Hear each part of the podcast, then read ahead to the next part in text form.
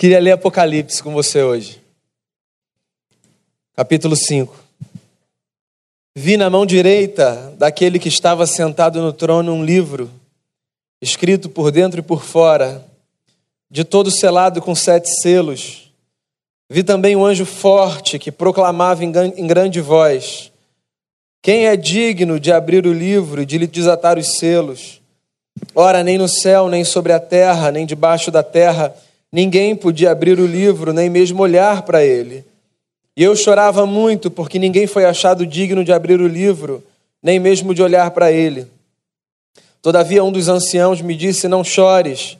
Eis que o leão da tribo de Judá, raiz de Davi, venceu para abrir o livro e os seus sete selos.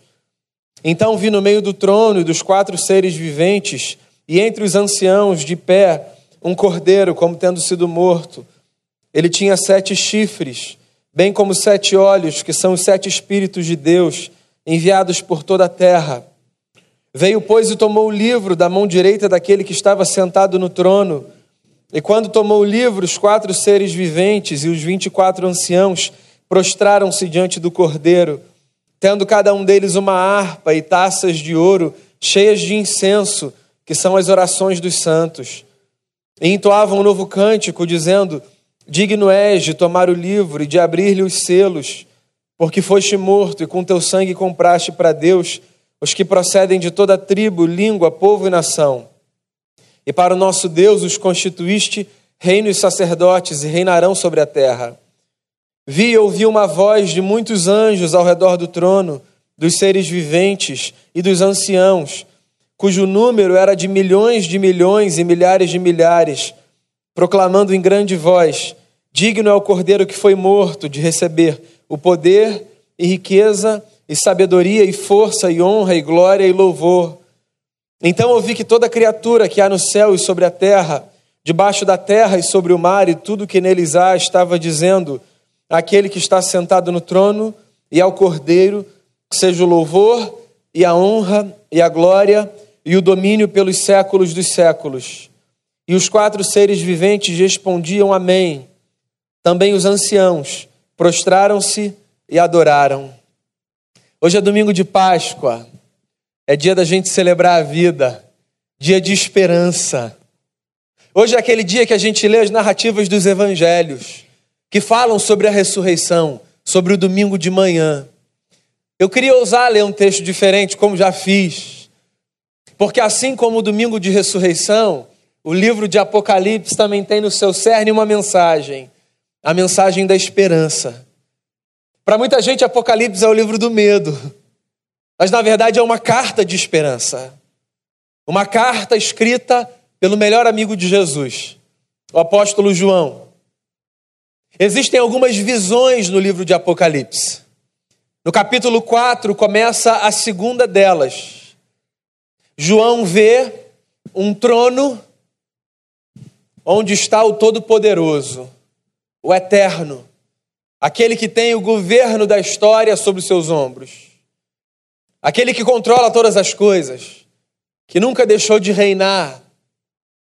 No capítulo 5 a gente tem o desenrolar dessa história. João percebe que na mão daquele que se assenta no trono há um livro, todo selado por dentro e por fora. E ele se dá conta de que ninguém é capaz de tirar esse livro das mãos daquele que se assenta no trono. É o livro da vida, o livro que narra os fatos. Na literatura apocalíptica, essa imagem de um ser no trono, tendo um livro selado por dentro e por fora, representa a sabedoria de quem sabe o que vai acontecer. Uma gente que sofre sempre deseja saber o que vai acontecer. Os discípulos de Jesus sempre sofreram. Ao longo de dois mil anos de história, a igreja sempre foi uma comunidade perseguida. Em algum lugar nesse mundo, alguém não tem o privilégio que eu e você temos de celebrar a Jesus livremente.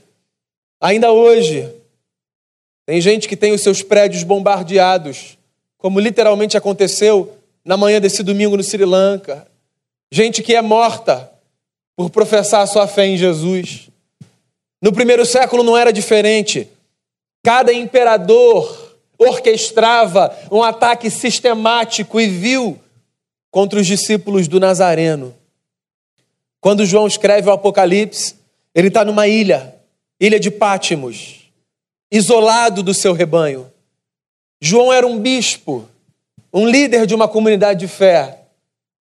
Não existe nada mais torturante para um líder de uma comunidade de fé do que ser privado do convívio do seu rebanho. E esse homem distante das suas ovelhas não sabe o que vai acontecer nem consigo, nem com seus irmãos e irmãs. Muitas coisas deviam passar na cabeça dele. E é por isso que a visão de alguém que se assenta no trono e que tem nas suas mãos o livro da vida é uma visão de tanta esperança. O que, que vai acontecer? Como é que vai ser o final? Será que a gente vai vencer? Será que um dia esse sofrimento vai acabar? Será que um dia essa perseguição vai ter fim? A esperança está ali, alguns passos de João. Mas ele é tomado de uma angústia quando ele se dá conta de que absolutamente ninguém foi achado digno de tomar o livro da mão daquele que se assentava no trono e de desatar os seus selos. João chora copiosamente por isso. A angústia de não sabermos o que vai acontecer com a gente, às vezes toma conta do nosso peito numa medida incontrolável e tudo que a gente faz é chorar. A gente quer ter alguma certeza de que o dia de amanhã vai ser melhor do que o dia de hoje, e assim sucessivamente. E quem é que consegue controlar isso? Quem consegue ver o amanhã? Um ancião aparece na história. Na literatura apocalíptica, o ancião é esse ser que carrega consigo sabedoria, presença, graça. Ele olha para um João que chora e diz: Não chores, porque o leão da tribo de Judá venceu, a raiz de Davi. Ele foi achado digno de tomar o livro da mão daquele que se assenta no trono. Uma outra forma de dizer: calma, João, para que o desespero? Alguém conhece o amanhã? Alguém tem plena ciência do desenrolar dos fatos? O mundo é uma incerteza para a gente que vê as coisas daqui de baixo. Quem percebe a história de cima vê a partir de outra perspectiva.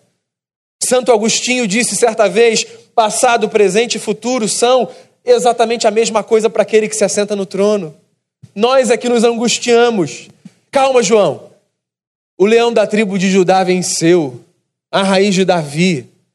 Veja, olha ele ali. João vira. E João não vê um leão. João vê um cordeiro como tendo sido morto. Uma imagem que de nada há de beleza. Um cordeiro com o pescoço cortado, saindo sangue. É isso que João vê quando olha para o leão da tribo de Judá. Será que eles estão falando da mesma pessoa? Será que eles estão olhando para a mesma coisa? A nossa vitória não vem de um leão, não é da força que a gente precisa para vencer os nossos inimigos. O que é que dá para a gente a certeza de que o amanhã vai ser melhor? Se não a fé de que alguém mais forte do que a gente vai aparecer para redimir o curso da nossa vida. Ninguém espera ser redimido por um fraco. Ninguém espera ser salvo por alguém que teve o pescoço cortado. A gente vive em busca do leão da tribo de Judá, porque para a gente a salvação está na força, na grandeza. Se eu fosse João e olhar para o meio daquela visão, ia procurar uma espécie de Aslan das crônicas de Nárnia ou alguma coisa do tipo. Mas tudo que ele vê é um cordeiro, como tendo sido morto. É claro, o ancião e João estão falando da mesma pessoa. É que cada um vê Jesus de uma forma. Dos céus, o ancião vê o Jesus que no fim da história Venceu cabalmente a maldade, o pecado, a dor, a tragédia, a tristeza, a angústia, a sujeira. Nós, Homens que vivemos aqui, olhamos para o Cristo e vemos nele o cordeiro que foi morto, o leão que venceu como um cordeiro, que abdicou do uso da arma, da espada, da força, que no dia da sua morte olhou para o Pedro, seu amigo, e disse: Louco, guarda essa espada. Quem mata com a espada pela espada vai morrer. O Cristo que deu a sua própria vida, que foi voluntariamente ao madeiro, que não precisou ser levado por ninguém, sofreu escárnio, humilhação, carregou nos seus ombros a minha ferida e a sua, para que a gente encontrasse redenção. Para onde você olha, quem você vê? Se você está em busca de um leão, saiba de uma coisa: não é da força que a gente precisa para vencer.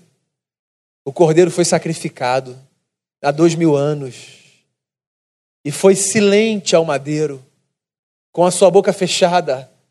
Contra ele blasfemavam.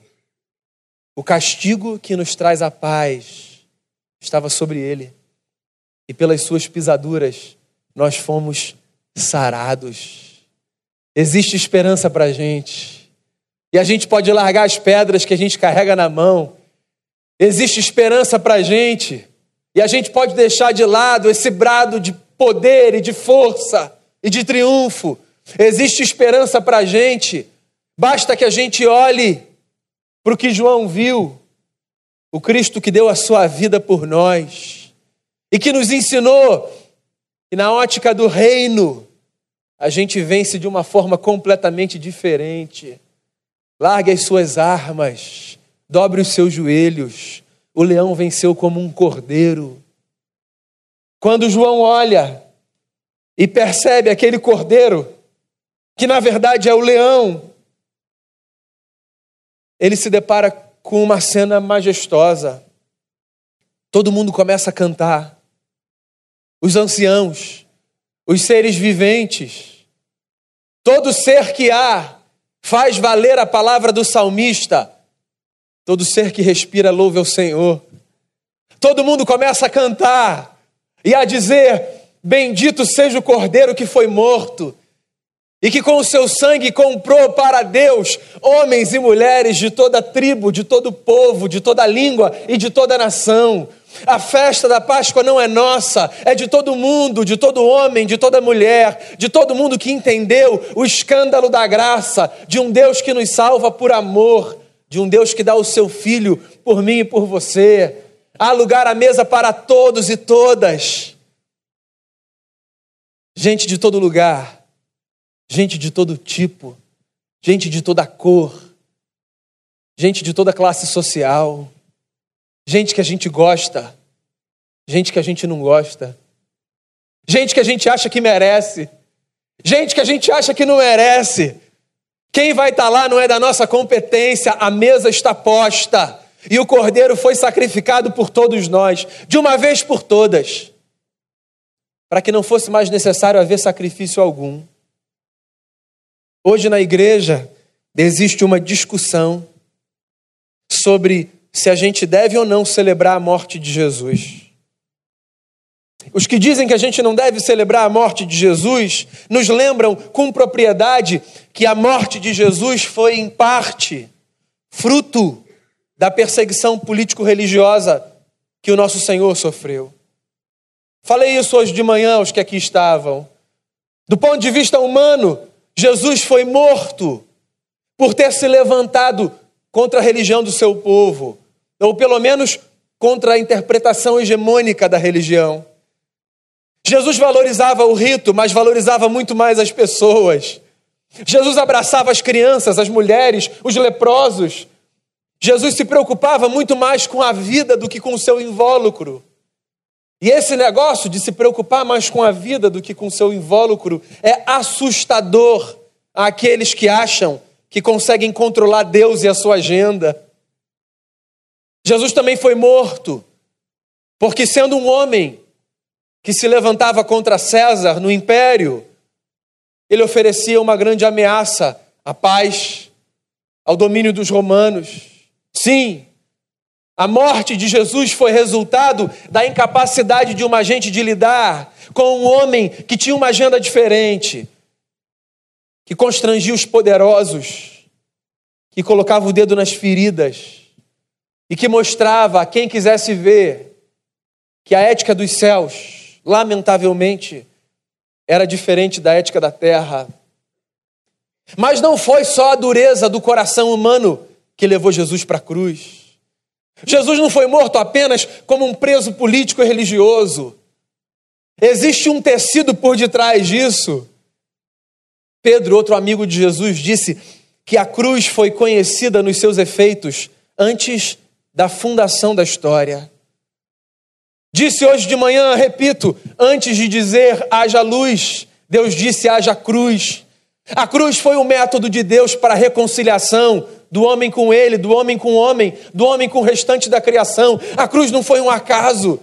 Deus estava ali carregando nos ombros do seu filho o peso do nosso pecado, pagando uma conta que era nossa. A cruz nunca foi um escândalo para os apóstolos. Eles entenderam que ali estava o encontro do divino com o humano que trazia paz ao nosso coração. Ao lamentar pela cruz, lamente não por Cristo, mas por você. Cristo tinha plena consciência da sua missão. Ele deu a sua vida. Quando Pilatos o interrogou, dizendo: Você não sabe que eu tenho autoridade para te matar? ou para te libertar? O filho do carpinteiro, olhando nos olhos do governador, disse: Nenhuma autoridade você teria se do céu não tivesse sido dada a você. Quem é o louco que pensa que a morte de Jesus foi só o projeto da maldade de corações? A morte do Cristo foi o caminho que a Trindade escolheu para que o meu coração e o seu coração encontrassem a esperança que a gente precisava. Cristo não morreu como um exemplo. Cristo morreu uma morte vicária, substitutiva. Ninguém mais precisa ser morto, ninguém precisa tacar pedra em ninguém. O Filho de Deus foi sozinho à cruz para que o Filho de ninguém precisasse mais morrer como resultado do ódio, do pecado e da maldade. Foi pago, está consumado, de uma vez por todas.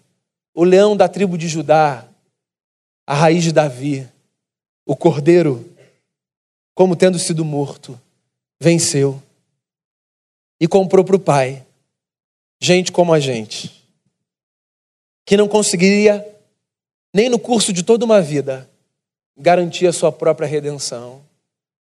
Quem é o louco aqui, capaz de bater no peito e dizer: Eu dou conta, dos meus pecados eu dou conta? Faz o seguinte, Venha para o lado mais fácil da vida. Reconheça que só mediante a fé no Cordeiro que foi morto existe a possibilidade de renascermos para uma nova vida. A ressurreição está posta diante de nós, porque o Cordeiro foi morto. E isso pode ser a muitos um escândalo, a nós é o motivo da nossa esperança. A gente celebra a vida de Jesus de um Cristo que fez o que juntos jamais seríamos capazes de fazer uns pelos outros. Que as nossas lágrimas nesse domingo sejam não de tristeza, mas de alegria e de esperança. O Cordeiro está vivo, está diante de nós, e Ele é a razão de nós acreditarmos que o amanhã mesmo que nos seja incerto, será melhor do que o hoje, porque em algum momento, no desenrolar dessa história, assim há dois mil anos a igreja acredita, em algum momento no desenrolar dessa história, a nossa dor, o nosso sofrimento, a nossa luta e o nosso luto serão apenas uma vaga memória de um passado que ficou para trás. Jesus o Cordeiro, o bom pastor, que dá a sua vida pelas suas ovelhas. Feche seus olhos, abra o seu coração, agradeça a Jesus, seu pastor, nosso pastor, nosso redentor, nossa salvação, nossa ressurreição. Faça uma oração aí no seu lugar e prepare o seu coração com o que você vai ouvir através dos seus irmãos e irmãs do coral para a ceia do Senhor.